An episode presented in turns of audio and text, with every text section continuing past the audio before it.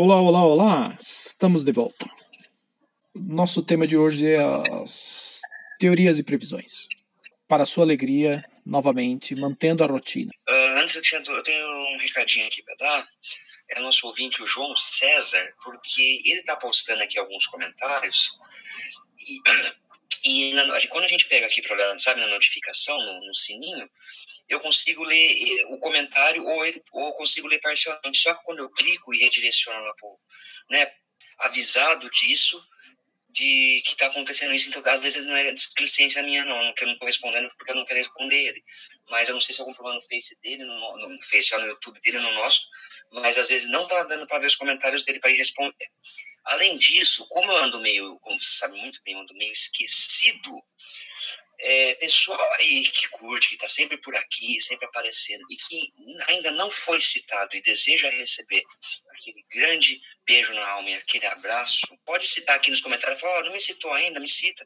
Quem quiser pode lembrar assim, porque eu não estou lembrando mais de quem que eu, que eu homenageei ou não, porque são muitos e muitos, milhares de seguidores e muitos vídeos, né? Então, bom, é isso, meus dois recadinhos de hoje. É, eu, eu suspeito que ninguém vai pedir, mas tudo bem. Então vamos lá, começando. Então vamos lá. É, a minha escolha de hoje para teorias, sinta-se à vontade a, parar e fazer seus comentários, Eduardo. É, eu vou falar hoje sobre algumas, algumas perguntas, algumas, alguns questionamentos sobre uh, dois personagens, né? um especial, o, o futuro dele na, na, nos próximos livros, que é a Shireen, né, a filha herdeira aí do Stannis Baratheon, e o Carabalhada. Né, é porque não dá para falar de um sem falar do outro. Né? Então, é, gostaria de fazer alguns comentários aqui sobre esses personagens e algumas perguntas que vão que estão abertas aí para os próximos livros. Né? Então, nós sabemos que nos livros o Stannis, né, e nós já comentamos, já fizemos um podcast aqui do Teoria sobre isso, nos livros o Stannis ele está na direção, indo à direção de Winterfell, né? Né, saiu da muralha, do, não está aí no mesmo núcleo da Shireen. Uh, todos os outros personagens aí desse núcleo da Shireen estão na muralha, né? Então, e o principal deles, né, ao meu ver, é, desses que estão acompanhando a Shireen, eu digo principal pelo que deve acontecer com ela, é o Cara Malhada, né, um personagem que é bom citar, nunca apareceu na série de TV, infelizmente. Né? Ele é aqui o personagem central uh, de, desses eventos, como eu falei, pode ser o personagem central, novamente, é uma previsão, pode ser que não, não, não se torne isso que a gente está esperando. Uh, nos livros ele parece ter uma, uma, importância então central nesse núcleo. Né? Uh, existe inclusive, eu acabei verificando que existe, eu não, não sabia disso até me preparar para gravar hoje, que existe até uma confirmação dos próprios produtores da, o Dumber e Dumber, né, os nossos amados produtores da série, que a morte da Shireen, é, da forma como ocorreu na série de TV, é algo que deve ocorrer parecido nos livros. Né? Foi algo que eles pegaram com o Martin, que ela vai ter um destino parecido. Uh, é, de qualquer daquela forma, o que não se pode afirmar é que aqui é, é o fator do Stannis. E isso com certeza será diferente da série. Né? É, e se caso esse sacrifício da Shireen realmente ocorrer, é, ele não deve estar por perto, diferente da série de TV. Né? Então a primeira pergunta então que é importante levantar é o quão diferente será, é, além da, da ausência do Stannis, é claro, é, o sacrifício da Shireen nos livros comparado à série de TV. Então, o primeiro fator aí que eu queria levantar dessas diferenças é possíveis diferenças, né? A gente tem um fator que é a Celis, a esposa, né, do, do Stannis, mãe do, da Shireen. A primeira coisa é que tanto nos livros como na série, ela se mostrou uma fanática, né? Isso não, não há muitas diferenças entre as duas versões. Né? E uh, nos livros ela pode continuar muito bem sendo essa personagem que vai abrir mão da filha, se for necessário. Né? Então a gente tem esse elemento aí que é, reforça essa, essa parte do sacrifício da Shireen.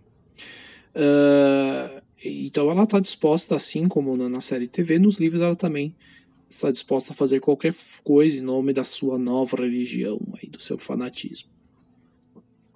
Apesar que já, que já mencionamos aqui, inclusive, que o Martin, é, aqui falando sobre outra personagem, o Martin já mencionou, né? Nós reforçamos isso, que a outra personagem desse núcleo, a Melisandre, é uma personagem que foi mal interpretada. Né? É, mas é, isso não quer dizer que ela não seja alguém que ainda esteja disposta a executar sacrifícios, né, como esse, para um objetivo maior. É só lembrar, é só analisar a atitude dela com personagens como o Edric Storm, por exemplo. Ou seja, é, em termos narrativos, não há nada que impeça ela de ser ok em sacrificar a Shireen. É, não é ela que vai impedir isso. Pelo contrário. Mas aí nós chegamos no fator também do cara malhada. Né? Ele deve ser um elemento complicador aí de um possível sacrifício da Shireen nos livros. Né? É, antes de você começar a falar do cara malhada, você fez essa comparação com a série, né? Mas, sinceramente, eu acho totalmente impossível nos livros que o Stannis é, concorde com o sacrifício da menina porque lembrando que antes de partir lá, né, no, nos trechos, eu não lembro se é no sexto livro ou no final do quinto, ele pede para um dos, dos comandantes dele, que caso ele morra na batalha contra o Ramsay, o cara junte-se com os mercenários que ele estava contratando e colocar Charmin trono, né? Então acho que toda essa luta para ele, pelo direito dele de estar no trono, e ele sacrificar a própria filha única herdeira, é, seria muito Dumber e Dumber, não George Martin, eu acho, né? Pela construção do personagem e da trama. Sim, eu já vou chegar lá na, nessa parte que você mencionou, mas é concordo, não tenha dúvida. E eu acho bem legal, na verdade, essa.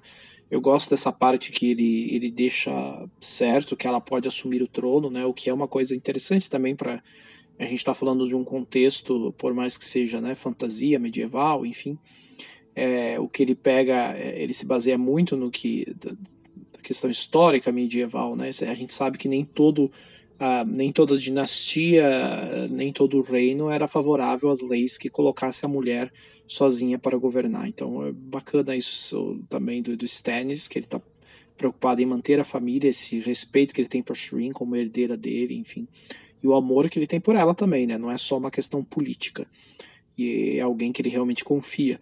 Então não tenha dúvida que ele não vai lidar bem com um possível sacrifício dela. Eu, eu coloquei aqui como um dos pontos para falar mais para frente. É, então, como eu estava dizendo um, sobre o cara malhada, ele deve ser esse elemento complicador é, né? Assim como o Stannis, ele também não, não aceitaria uma situação dessas envolvendo a Shrin. Eu consigo ver claramente o cara malhada reagindo de forma até violenta no caso de alguém tentar aí colocar as mãos na Shrin para tal ato, né? É, é bom lembrar que, além disso, é bom lembrar que existe aquela questão Uh, que a Melisandre ela ter visto o cara malhada em suas chamas, né? Que eu acho que é uma passagem muito importante aí uh, dos últimos livros. Então, uh, ela viu, ela tem essa visão dele, né, rodeada por ele rodeado por crânios, os lábios cheios de sangue. E ela, no livro, ela interpretou, né, no último livro, ela interpretou como ele sendo alguém com sede por sangue, né, alguém sedento por sangue. Aí eu queria. A primeira coisa que eu queria levantar então aqui sobre essa questão do cara malhado é: mas será que tal visão, na verdade, é uma previsão talvez, é, da própria morte do cara malhada. Né? É, talvez os lábios com sangue seja uma premonição dele sufocando o próprio sangue ou algo do tipo, né? É, e o fato dele estar rodeado por crânios pode simbolizar a morte, ou melhor, o sacrifício de outros personagens. Né?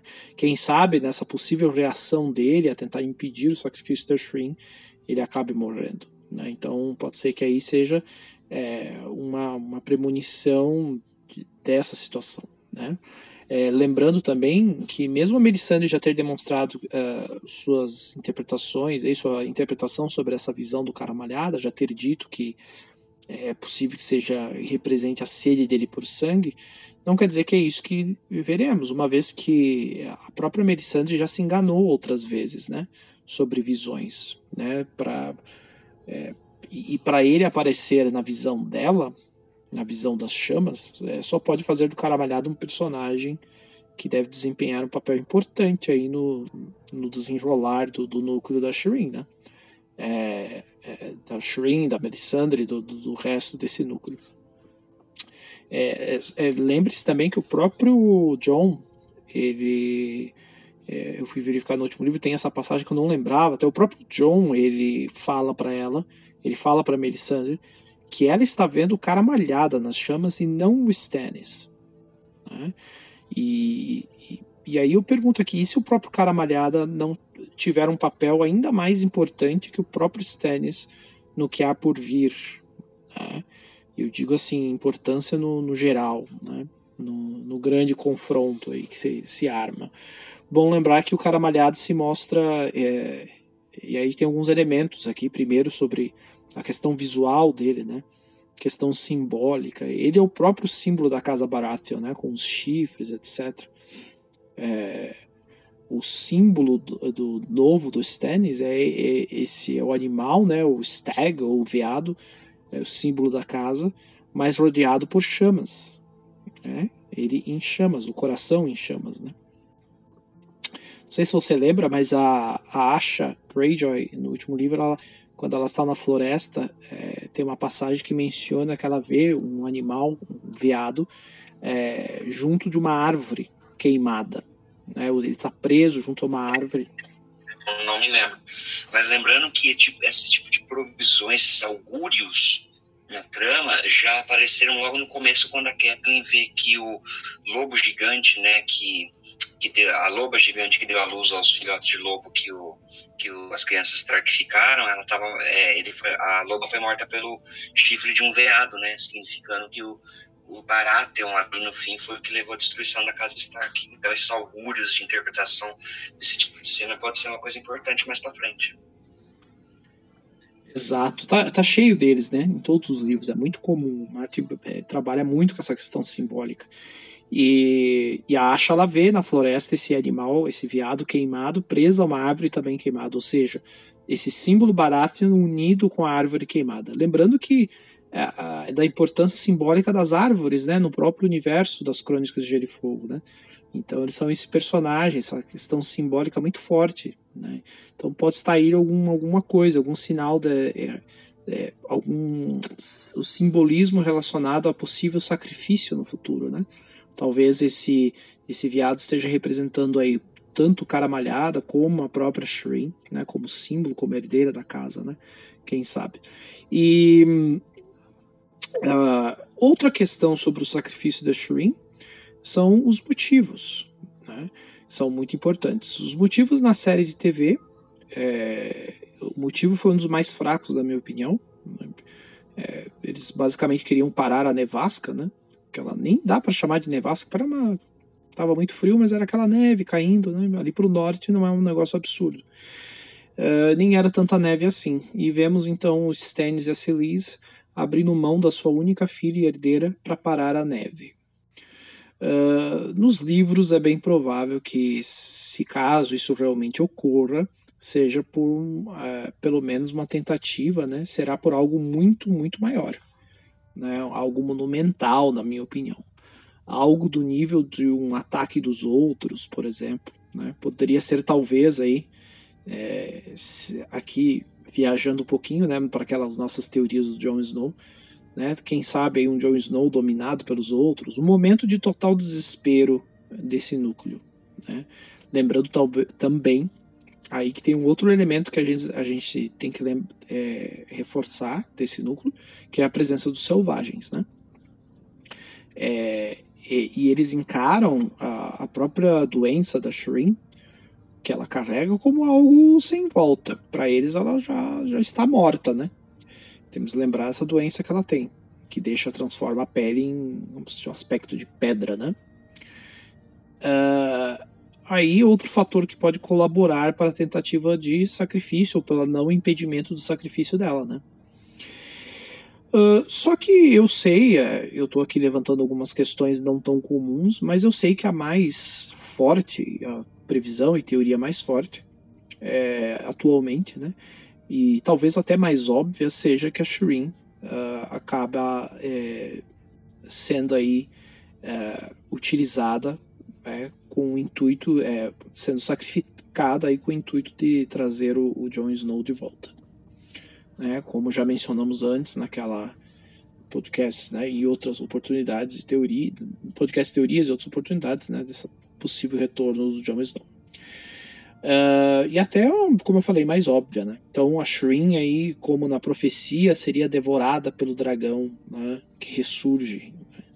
Teríamos também a questão aí do Stannis tomando essa posição de Azor Ahai e todos esses elementos aí convergindo, posicionados aparentemente, e a Melisandre sendo essa executora dessas, desses atos. Ela seria esse elemento que uniria todos esses atos, né? que é o, a teoria mais aceita desse núcleo né? do que pode acontecer.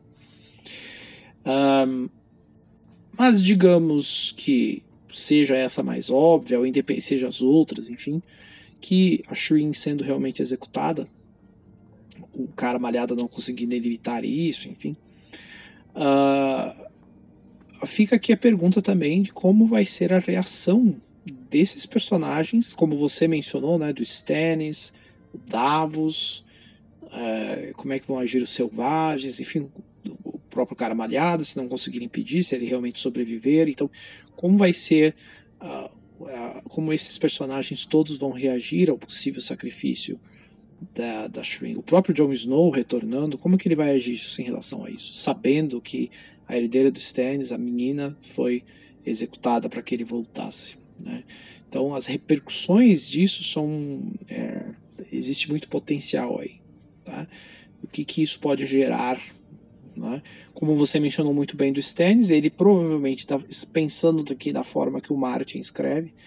É, esse ato serviria quase como uma punição ao Stannis e a Celis, né, pelo fato deles se renderem ao fanatismo religioso, né? É, então seria seria mais por essa linha. Por isso que é, é fundamental que o Stannis ele acabe retornando talvez para a muralha para é, ou mesmo que não retorne, que essa, essa informação chegando a ele, eu acho difícil ele retornar para a muralha, seja qual for o resultado da batalha de Winterfell. É, e eu acho que ele já saiu da muralha pensando nisso, que ele não retornaria, independente do resultado. É, não sei. Um, então, aqui é, é, evidente que nós vamos ter essa interação do Stannis depois com essa possível morte. O Davos, né? Como o Davos reagir. Acho que provavelmente muito parecido com a série de TV, né? Ele vai. Talvez seja o elemento aí decisivo da, da do rompimento dele com esse núcleo da Melisandre e do, até do Stannis, porque não, independente do Stannis ter participado ou não.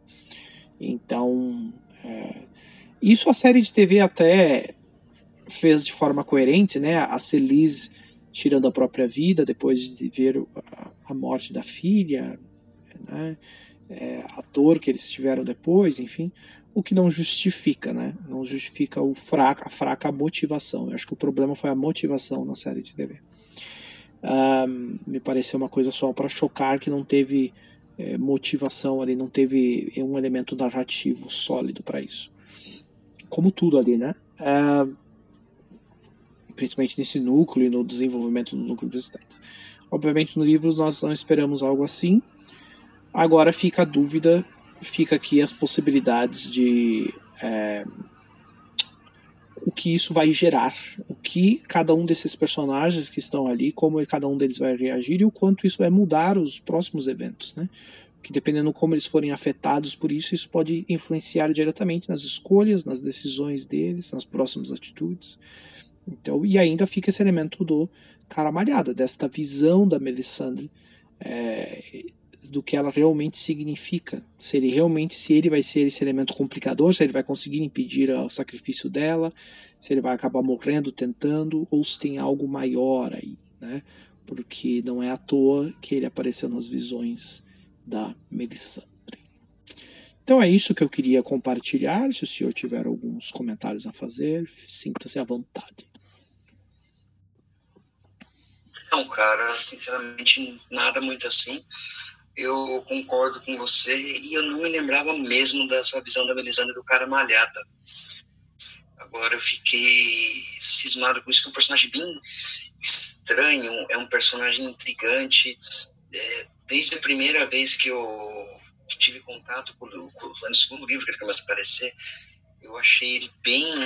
É, era um personagem que eu notava que não era só aquele que estava demonstrando, tinha mais sobre aquela superfície, né? Espero que a gente tenha mais informações sobre isso mais para frente sobre ele e todo esse background que ele tinha, né?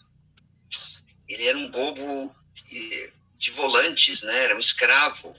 Lembrando que outra coisa, né? Ele também é membro de uma cultura que do, de Essos, que sempre é mostrada pelos personagens Westeros como uma coisa exótica, distante e estranha, né? Tudo bem, e lembrando que a gente é, publicou um vídeo só sobre o cara malhado, por isso que eu não quis ir muito na origem dele, fiquei mais aí na, no futuro, nessas repercussões, né?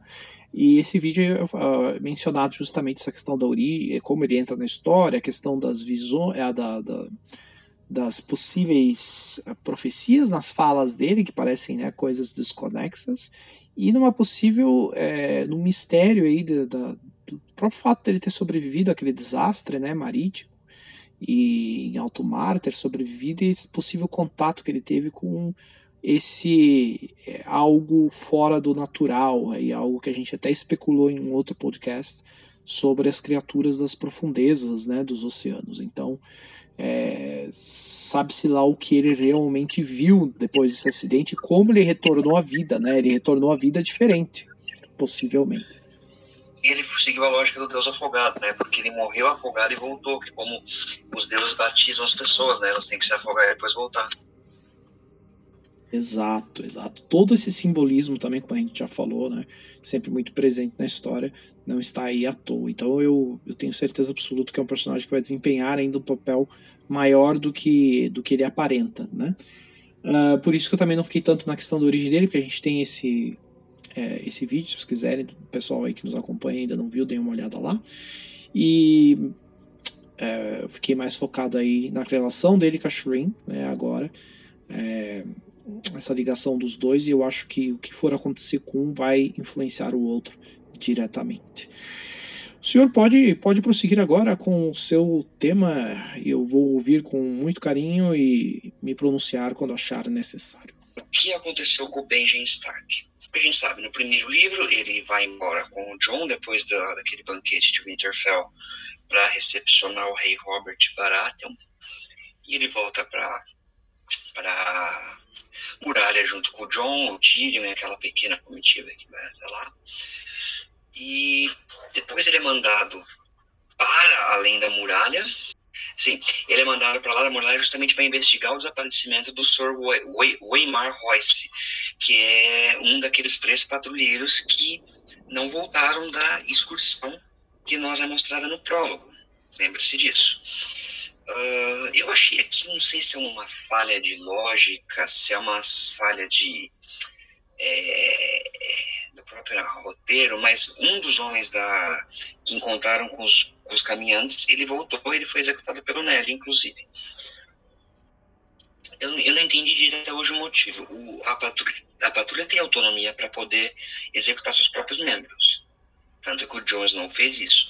E por que, que esse rapaz ele foi executado pelo Ned? Tudo bem, ele foi pego perto do Winterfell, mas eu acredito que seria mais lógico para o Ned entregar ele para a patrulha para que eles pudessem fazer justiça por eles mesmos com um membro deles. E outra coisa, uh, depois da captura dele, eu não sei se seria mais lógico que a patrulha presumisse o fato de que ele matou os outros dois em um surto de loucura e, e desertou. Você não concorda com isso? Você acha que é, é, uma implicância minha? Tem algum erro de lógica interna aí, Marcelo? Não, eu acho que é uma, é uma questão de, de, de escolha narrativa também. Eu acho que o que você fala faz sentido, é, funcionaria também muito bem. É, no caso ali, sim, eu interpretei essa questão de, de morte por deserção, né? Ele foi interpretado como um desertor do, da função dele como protetor da, da muralha, né? É, sempre entendi isso. Realmente fica esse questionamento do porquê do Ned é, especificamente ter que executar ele. Ele é o senhor da, da, da, região onde ele está. Um, mas eu acho que é uma decisão. É, seria uma decisão válida as duas. Tanto ele devolver e para que a muralha resolva o próprio problema, como um senhor do norte, né? Ele sendo o senhor do norte, ele também tem autonomia para executar o cara nas terras dele. O cara tá lá, enfim. O fato de mandarem o Benjen atrás desses desaparecidos sozinhos e não simplesmente presumir que esse desertor teve um surto e, e assassinou os dois. Eu acho que aí também tem a parte do mistério envolvendo o Benjen. O, o Royce, ele, era, ele é nobre, né? Ele é da casa Royce dos, da, do, do Vale dos Erwin. Tudo bem, mas dizem que na muralha todos são iguais. Vamos lá, enfim, vamos prosseguindo, vamos lá. E é justamente para perseguir, para perseguir, para encontrar, para descobrir a paradeira desses caras que sumiram no prolo do livro atacado pelos caminhantes, que o Benjamin parte. Ele nunca mais é visto, ele simplesmente ele desaparece da trama, da história. E aí que entra a, a questão. Eles encontram coisas que ele deixou, encontram marcações dele daquele tipo que ele fazia nas árvores para não se perder. E aquela grande patrulha para a muralha, que foi o George Mormont e toda aquela turma que acabou naquele massacre no punho dos primeiros homens, um elemento também imprescindível para a trama, né? Então você vê que o, aquele primeiro grande encontro com os caminhantes deriva do desaparecimento do Benji no primeiro livro, do, estruturado na história. E, mas a questão é que não se encontra uma pista dele. Você nunca mais ouviu falar né? É, se ele tivesse vivo, ele teria encontrado ali pelos rastros dos cavalos toda aquela agitação interessante, ele teria ficado sabendo. Mas se ele simplesmente morreu, o Martin esqueceu dele na trama, era um personagem que parecia que ia ter uma certa importância, além de ter sido como uma certa inspiração para o personagem do Joe Snow. Ele simplesmente desapareceu e nunca mais é citado. É. Eu acho isso muito estranho para um personagem tão habilidoso. Por que ele sumiu? ele encontrou com os caminhantes. Ele. Lembrando, o Craster também, né? Quando eles param para falar com o Craster, o Craster fala que tem mais de três anos que não via ele. E isso eu não me lembro que livro que é, tem aquela questão do, do, da passagem temporal, que entre o primeiro e o quinto livro são cerca de três anos. E nessa época já fazia três anos que o Craster não via ele, porque eu acho que não passava pelo forte do Craster. Então você tem um cara desaparecido há três anos, você não tem o corpo dele, você não tem nada, absolutamente nada a respeito dele, a não ser aquelas adagas de obsidiana de vidro de dragão que ele deixou. Se ele estava estocando aquilo, ele sabia o que estava acontecendo e para que, que aquilo era útil. Entende? Eu tenho a teoria de que assim, ele não sumiu da história simplesmente para ficar esse ponto aberta e ele também não sumiu da história simplesmente para fazer uma ceninha, como seria bem típico da série de TV, de ele aparecer como morto-vivo no meio do exército dos caminhantes. Né? A gente já pôde deixar de lado a teoria de que ele é o Mãos Frias, que era uma coisa que se questionava muito na época, já foi negado pelo próprio Martin. Uh, então, o que cacete aconteceu com esse cara? Ele era super habilidoso. Qualquer problema que ele tivesse visto, ele teria conseguido farejar, vamos dizer assim, né, na base do instinto e do conhecimento, notar antes. Ele teria percebido um, um, exército de caminhantes chegando, uma coisa desse tipo, e teria recuado para justamente para avisar a organização, a patrulha. A minha teoria é de que ele acabou de se enfiando em algum lugar onde possivelmente ele descobriu alguma coisa e por que ele está desaparecido há três anos, eu não consigo dizer, porque tem os selvagens, né, tem notícia dele. Mas eu, a minha teoria é que ele descobriu alguma coisa e que ele deve, deve estar investigando isso. Talvez ele tenha seguido por outros rumos, ele possa estar naquela ilha de Escagos, Esqueigos, Escagos, por ele pode estar em outro lugar, que talvez é para onde o Rickon está indo com o Davos no, próxima, no próximo livro, tem um encontro. Mas eu acho que além do Bran, nós vamos ter uma várias revelações, eu acho, sobre os caminhantes das terras de sempre inverno pelo personagem do Benjamin Stark. Eu não acho que ele simplesmente depois de cinco livros de tanto suspense ele vai aparecer morto ou vamos falar ah, três anos depois, é, ah, ele tá morto, acabou. Não, eu acredito que tem alguma coisa relacionada aí, porque como eu te falei, é o desaparecimento dele que leva a mover toda aquela trama da muralha nessa questão da grande patrulha liderada pelo próprio senhor comandante, que na época era o Georg. Então, acho que assim, o Martin não plantou isso para estruturar toda a trama né, da, da, da muralha, da patrulha, até praticamente agora, onde a gente está, pelo desaparecimento do Benjamin, para simplesmente deixar essa trama de lado. Muita gente aposta no Bran, no John, mas eu acho que esse personagem do Benjamin também vai ter muita informação para dar sobre o que realmente está acontecendo nas terras de sempre inverno. Uh, eu concordo com você de que o, o Benji não vai ser esse personagem que é, vai ser colocado ali para depois só surgir para, sei lá, é, ter um elemento de, de surpresa barato, né? Ou ser aquela questão meio Deus ex machina, o cara que se infiltrou lá para na última hora trazer uma solução para resolver algum conflito. Um, eu, eu talvez aqui, eu acho que ele poderia ser um elemento, como a gente já falou do, do próprio Euron, esse, como aqui, não comparando diretamente, mas quando a gente falou daquela é, daquela aquele approach mais uh, Lovecraftiano sobre o euro, é, sobre um possível contato dele com o desconhecido e o efeito transformador disso nele. Uh, talvez o Benjen seja a mesma coisa, uh, ele justamente seja esse elemento. Acho que duas coisas. Primeiro, ele, eu apostaria em termos narrativos que ele vai ser esse personagem que, como você falou, pode ser que ele esteja conscientemente ou não prestes a descobrir algo novo na trama em relação ao que está acontecendo nessa região, em relação aos outros, em relação ao sobrenatural, do que vem do norte, que vem com o inverno. Né? Então, da grande noite que se aproxima. Então, eu acho que ele pode ser esse personagem que talvez seja o primeiro a ter esse contato desses que estão aí. Uh, pra, seja esse personagem que vai ser revelador para nós enquanto leitores, né, quanto a isso. Talvez ele seja uma ferramenta para isso. E segundo, talvez tenha esse elemento justamente de ele pode ter tido contato com, é, seja lá o que for, essa coisa nova que esteja para surgir junto com a grande noite aí, é, que se aproxima, o grande inverno, e, e isso tenha transformado ele. Né? Talvez por isso ele, ele tenha desaparecido né, para nós como leitores, o Marte tenha escolhido deixar ele de lado é, para só agora é, retornar. Talvez exige, é, há aí uma, uma explicação lógica quando for revelado isso para nós, né? Esse, esse, efeito transformador do, do desconhecido dele, seja, né? Imagina o que ele possa, o que ele pode ter visto às vezes. Lembrando que os dois, eu falei que ele foi sozinho, não.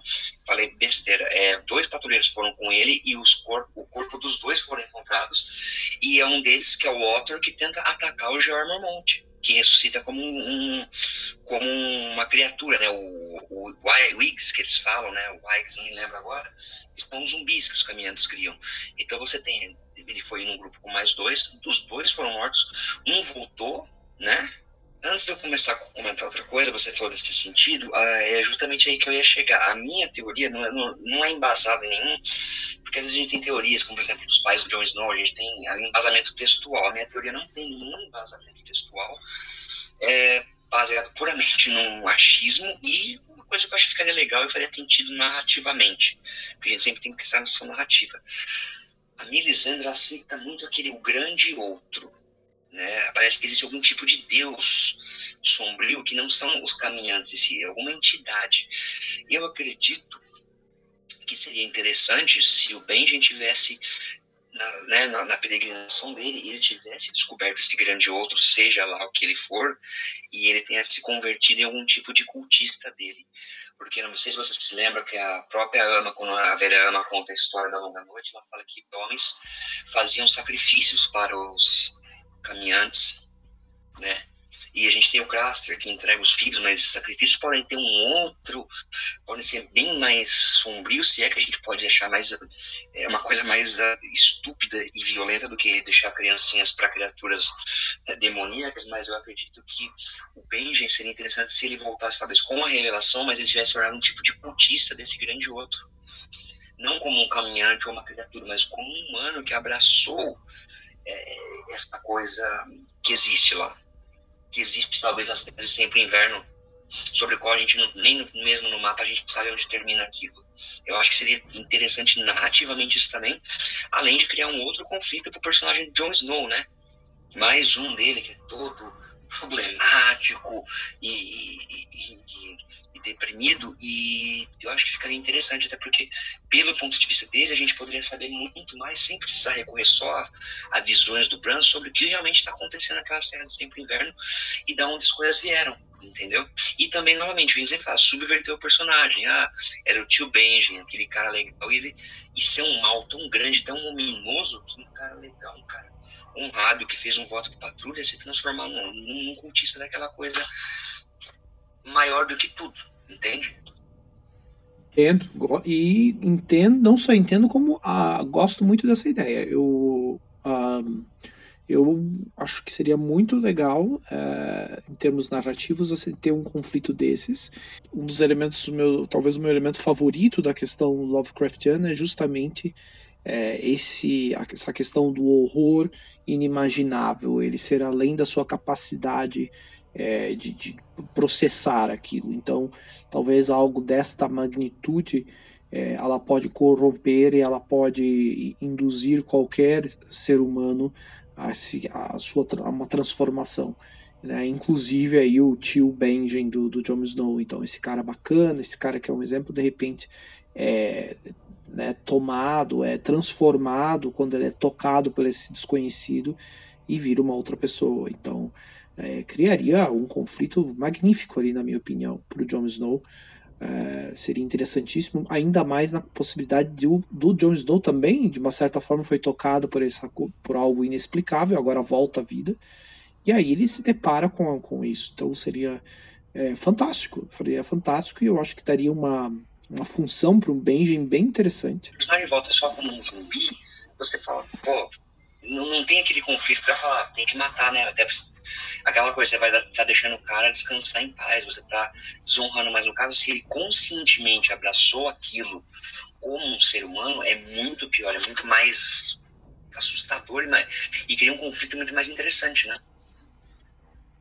Exatamente, porque foi escolha, né? Ele, vamos dizer assim, o cara fez conscientemente, não é algo que tá forçando ele, né? Então, é, seria um conflito incrível, incrível aí, porque você tem que tomar decisão sobre alguém que está conscientemente abraçando uma, a, aquela, aquele mal que é tão grande que ele não consegue resistir. Então, é aquele do, não só o mal, mas essa, essa coisa que ele não consegue definir, né? Então, que vai além das, da capacidade dele e se torna aí um grande é, essa possibilidade da existência de algo que vai te converter de, dessa forma é algo é, é, o horror máximo, né? É o, é o auge do horror se você for pensar. Então é, seria incrível e eu torço muito para aconteça algo do gênero e eu realmente espero que seja algo assim pensando na, né, nas influências do Martin, no que ele gosta de fazer. É, o problema aí é como, a nossa dúvida aí é como isso vai decorrer, mas que que o Martin vai trazer algo assim para os próximos livros é quase certeza, na minha opinião. Davos chegar lá atrás do Recon em, na Ilha dos Cagos e o Benjen tá lá e ter, e ter tipo, convertido todos aqueles canibais que montam em, em unicórnios para cultuar esse grande outro, cara. Isso seria muito desesperador e daria para criar capítulos de terror puro, muito angustiantes, né? Que a pessoa tava chegar lá esperando encontrar uma coisa e encontrar outra. E o próprio Recon, talvez, cultuando aquilo e o Davos sem saber o que fazer, seria desesperador. Uma coisa meio apocalipse now, né? Exatamente, né? O, o Davos lá eh, navegando, que ele era o grande contrabandista, foi até interessante. O Benjen, tipo, Coronel Kurtz, né? Bacana, não tinha pensado nessa analogia. Uh, antes de prosseguir, você tem alguma outra coisa a falar nessa teoria? Não, não acho que é isso, mas essa, essa do Apocalipse. Eu tô pensando agora no Apocalipse Now, eu imagino o Benjamin sentado num trono de crânios agora, uma coisa bem trash, com os canibais ao redor dele. Seria foda. É, só pra encerrar, Marcelo, a gente, o Benjamin também é um personagem mínimo intrigante pelo simples fato de que tem muita lacuna no, ali na cronologia da história dele. É, eu me lembro da experiência de ler o primeiro livro, A Game of Thrones, né, A Guerra dos Tronos. Eu lembro que, cara, é, até comentei com você na época, era massacrante, é muita, muita informação. Nos outros livros, né, a gente tem na Tormenta de Espadas, por exemplo, eu lembro que tem muita citação de contexto, de background, de história, de casas, coisas do tipo, no quarto livro, no quinto livro, mas o, o primeiro livro, talvez por ser o primeiro, eu acho que é meio massacrante porque você não conhece direito aqueles personagens o suficiente para aquilo te interessar tanto. Que eu acho que é um dos defeitos do, do desse primeiro livro é isso, é, é uma quantidade absurda de informações que é jogada em cima de você. Você tem uma, eu pelo menos senti uma certa dificuldade em situar porque era muita informação, era guerra, era foi rebelião contra o rei louco, é isso, é aquilo, não sei o que, não sei o que. E o Benjen é o único livro em que ele aparece é no primeiro, né? Ele tem um certo, uma certa participação ali no núcleo do Jon Snow, da, da muralha. E o interessante é que, apesar de tanta informação né, que é jogada, a gente sabe histórias de Dança dos Dragões, de como foi feita a conquista do Aegon de 300 anos, a gente sabe de tudo, em detalhes sólidos. Mas a vida do Benjen, ela é muito cheia de coisas vagas. Por exemplo, ele é o, filho, ele é o mais novo dos filhos do, do Rickard Stark, que é o pai do, do Ned. Mas a gente não sabe nada sobre a vida dele em si. A gente sabe que a, a Liana né, resgatou o Howland Reed do, de um ataque de alguns escudeiros durante um campeonato do, de Harrenhal. O Benjen ofereceu um cavalo e uma armadura para que o Howland pudesse desafiar os caras. Depois, é, a gente sabe que ele tinha uma relação próxima com a Liana, tanto que tem uma visão do, do Bran posteriormente que é, é, bem, é meio óbvio que é o, é o próprio Benjen com a Liana brincando de espada com os gravetos. É, a gente tem uma citação de que ele ficou bêbado quando tinha menos de 14 anos, o que acho que é meio irrelevante para a trama, mas a gente não sabe sobre outras coisas. É, por exemplo, durante a rebelião do Robert, isso eu tive que pesquisar porque eu não me lembrava é, desse fato em si. O irmão mais velho deles, né, que é o, o Brandon. O Brandon, ele é morto pelo Rei Louco junto com o pai, com o Ricard, e enquanto o Ned tá, é, tá, tá lutando pelo reino, né, tá atravessando o reino lutando, o Benjen ficou administrando o Winterfell. Mesmo assim, a gente não tem uma citação de algum personagem de Winterfell falando de como, ele foi como senhor. Você não tem da velha ama, do mestre Lywin, você não tem do, do, esqueci o nome do do mestre de armas lá de Winterfell. A gente, a gente não ouve falar do Benjen, é como se ele fosse um elemento alienígena ali na família. Né? A gente não sabe exatamente a idade dele, a gente sabe que ele é mais novo, mas idade em si, né? O, o Ned, se não me engano, tem 35 né, seu primeiro livro. Então daí você tem o Ned, depois a Liana e o Benjen. Benjen deve ter na casa de uns 29, 30. Ele não é tão velho quanto apareceu na série, por exemplo. Quando termina a rebelião, Marcelo, nós temos a seguinte situação. Os Stark se resumiam ao Ned e ao Benjen. Porque já tinha o, o, o, o Jon Snow, né, bastardo que voltou com o Ned, e daí nasceu o Hobbit, tudo bem. Mas assim, tem muitos e muitos casos que a gente vê durante os livros mesmos, mesmo de irmãos que, que administram juntos, que convivem, sem falar que o Norte é enorme, o Winterfell é grande, o Ben, é, ele não teria que ser como um quinto, sexto filho, a gente tinha aquela coisa né, na Idade Média, ou se juntava para a igreja, ou ia se juntar para ia, ia lutar, porque sempre era o primeiro filho que herdava. Mas no caso, ele não tinha muitos irmãos para disputar muitas coisas, e ele parecia ter uma boa relação com o Ned. Então ele simplesmente abandonou o Ned sozinho no comando de Winterfell, no comando do Norte, que é um reino gigantesco, cheio de problemas, e se juntou patrulha, com a patrulha. Por quê? A gente não tem um motivo claro de se juntar com a patrulha. Não temos. Você pega outros personagens da história que se juntaram à patrulha, foram condenados, tudo bem. A gente tem isso. O John, ele quis ir porque ele não queria fazer é, gerar bastardos e ele não via um papel para ele em Winterfell. A gente sabe disso.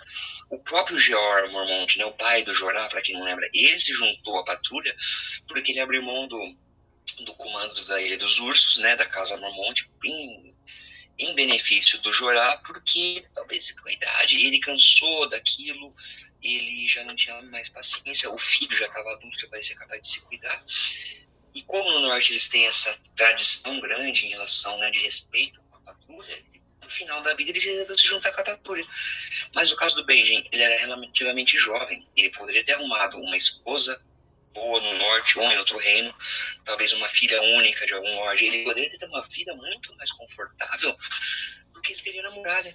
E a gente não tem textualmente, em momento algum, uma explicação do motivo dele ter se juntado à patrulha. Em um cenário, uma série de livros que a gente tem tudo esmiuçado nos últimos detalhes, você pegar um personagem do Tyrion, você pegar um personagem do Jaime, você pegar um personagem do Jon Snow, você pegar o personagem do Robert Baratheon, do Stannis, quem mais a gente sabe a vida inteira daqueles personagens. Cada coisa que eles fizeram, mas no caso do Benjen, as informações são escassas e, e, vagas, e parece que isso é proposital, eu não sei explicar, mas é, é, eu, não, eu não consigo acreditar que o Martin simplesmente esqueceu do personagem, mas a gente não tem nenhum background dele em nenhum dos livros subsequentes. Como se desse caso, ele foi comandando o Winterfell durante a rebelião contra o Rei Louco, e nenhum dos personagens de Winterfell citam esse fato. Citam como ele se comportou como um senhor, por que, que esse personagem, esse cara que poderia ter uma vida boa em Winterfell do lado do irmão, com o qual aparentemente não tinha conflitos, que poderia ter arranjado uma esposa, poderia ter sido feito alguma coisa, simplesmente resolveu ir para a muralha, ficar do lado de bandidos, de estupradores, de assaltantes, de é, assaltantes não, salteadores, como se falava na época, viver uma vida de desconforto e de privação tão jovem, né? Como o oposto do caso do Georg, que eu falei, do Georg você tem aquela coisa de ele já tá velho, já ter feito o que tinha para fazer e abandonar em razão do filho. Mas o Benjamin não tem, eu não vejo um sentido naquilo. Só nobreza, ele simplesmente queria servir na patrulha. A patrulha basicamente era só para impedir aqueles selvagens de passar.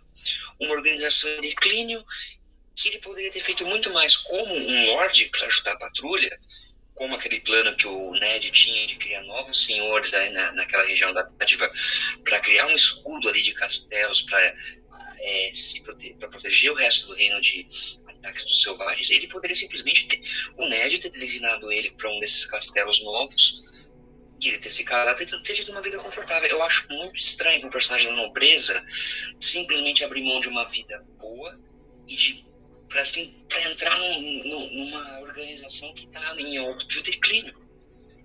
E como Lorde, ele poderia ajudar muito mais essa organização sabendo dos planos do irmão dele, que tem poder para isso, do que simplesmente entrando lá para ficar andando de um lado para o outro é, no meio do gelo. Entendeu? Eu acho isso intrigante, acho isso muito estranho também na trama. É, muito bem pontuado essa questão da falta de informações. Eu também duvido que o Martin tenha simplesmente esquecido. Pode ser que não seja revelado aqui. Eu, enquanto você falava, eu estava pensando. É, esse, esse período em que ele comanda o Interfell, ele ficou responsável por Interfell, pode ter acontecido alguma coisa é, que nós não sabemos ainda. Algo pode ter acontecido, alguém pode ter encontrado ele. O que, que ele pode ter. Uh, o que pode ter ocorrido com ele, talvez, nesse período que tenha levado ele a tomar essa atitude mais para frente e, e, ter abandonado o Interfell.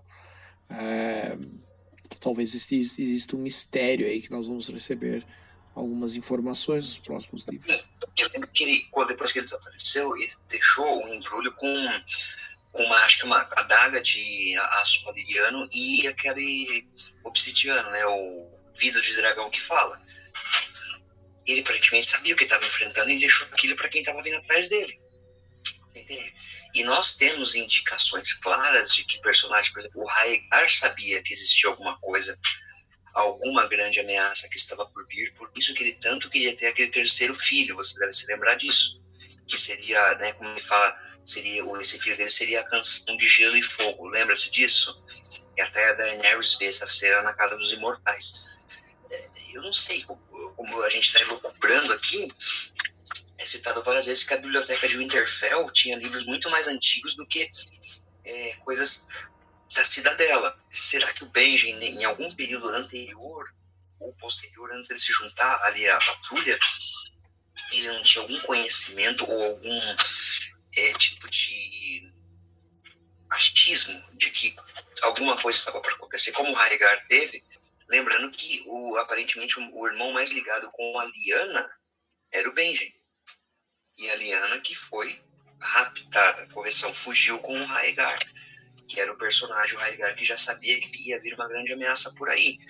Tudo bem, é, é, é uma teoria muito tênue, uma ligação muito tênue que eu estou fazendo aqui, mas é, essa falta de background do personagem diante de toda essa minúcia do Martin leva a gente a começar a, a criar frente essas lacunas, né?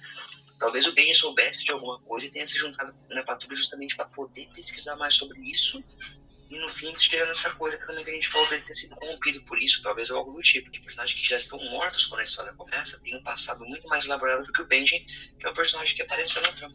É, eu acho que você meio que já matou a questão. É, é bem por aí. É, não é à toa, essa falta de informações é muito estranha e talvez ele justamente ele possa é, ter se apropriado de informações que nós não temos sobre o que, o que estava por acontecer, né? Como você mencionou a própria questão do Raigar, ele, ele tenha entrado em contato com esse tipo de informação e tenha tomado uma decisão. E, e como você falou, a, faria faz sentido dentro dessas informações que ele conseguiu, seja lá quais foram, quais, quais sejam elas, né?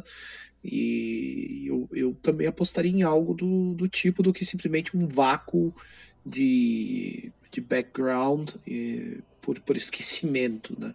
Eu acho que tem a ver com todo o mistério dele e eu aposto que vai isso ele ressurgindo, ele voltando à trama, né, seja como for, nós nós seremos agraciados com esses detalhes. É, eu acredito que vem aí no pacote, né? Não tem outra forma. Então, narrativamente seria muito mais é, sólido trabalhar dessa forma do que simplesmente, né? Ah, nossa, é mesmo, tem o, o, tem ele, né? O Benjamin, esqueci dele, né? Acho que isso não é bem o perfil do Martin. Então, acho que você já matou a charada. É meio que por aí. Ele encontrou alguma informação e se viu obrigado para que ele pudesse fazer alguma coisa a respeito, ter que ir para a muralha. E lá, lá, quando ele é, foi na sua jornada, ele acabou, e aí entra a nossa especulação. Né? Talvez pode ter entrado em contato com algo que algo que seja parte do inexplicável aí, do, do que vem para os próximos livros. Muito legal, eu acho que é, tem muita coisa para discutir ainda sobre o Sr. Benjamin, tem bastante potencial. Né? Pessoal aí, é, estou ansioso para ver aí também as opiniões dos nossos ouvintes sobre essa trama sobre esse núcleo do Benjamin. É isso então, senhor Marcelo. That's it. That's it. Não, não. É, por hoje é só, pessoal. Até a